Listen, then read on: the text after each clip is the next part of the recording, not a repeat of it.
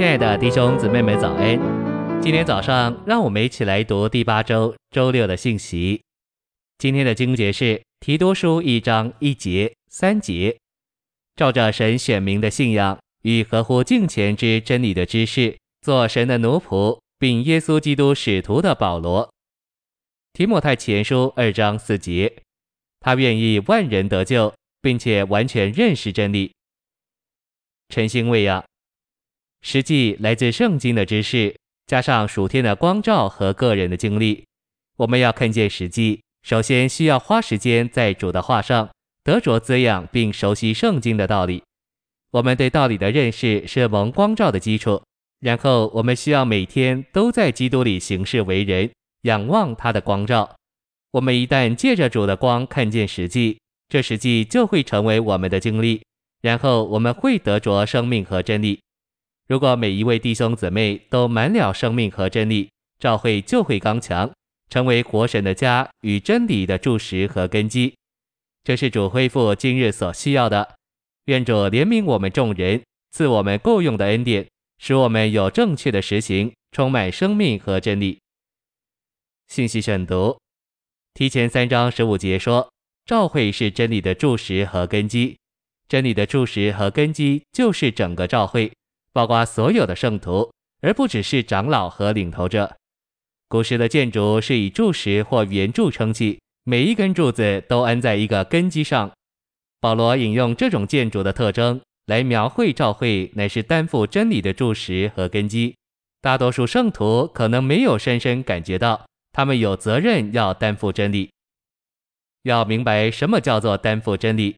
我们可以思考保罗在加拉太二章十一至十四节的榜样。保罗看见彼得退去，隔离自己，不和外邦人一同吃饭，这违反了福音的真理。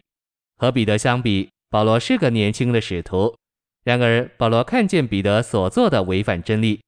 如果我们站在保罗的地位，可能不会斥责彼得。然而，保罗却写说：基法来到安提亚的时候，因他有可定罪之处。我就当面抵挡他。保罗斥责彼得，因为彼得虽然比较年长老练，但那时彼得没有按照真理而行，因此保罗是这样担负了真理。他是真理的柱石和根基。圣经没有说使徒是真理的柱石和根基，圣经反倒启示教会，包括每一个信徒在内，必须担负真理。如果不是每个圣徒都担负真理，教会就不会刚强。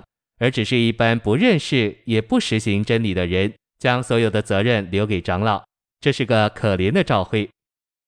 当一位弟兄说话时，所有的圣徒都需要明辨他是否照着真理说话。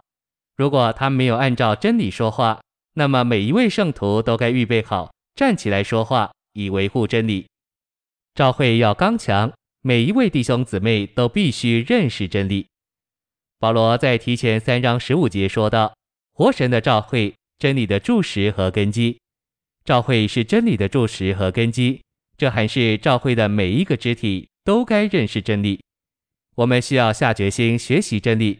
召会要扩展出去到新的地方，就需要有能够担负责任的领头者。我们若在日常的召会生活中学习真理并实行真理，每一个肢体就都能担负一些责任。”这样，无论我们扩展到哪里，都不会有问题。每一个地方照会都是刚强的。谢谢您的收听，愿主与你同在，我们下周再见。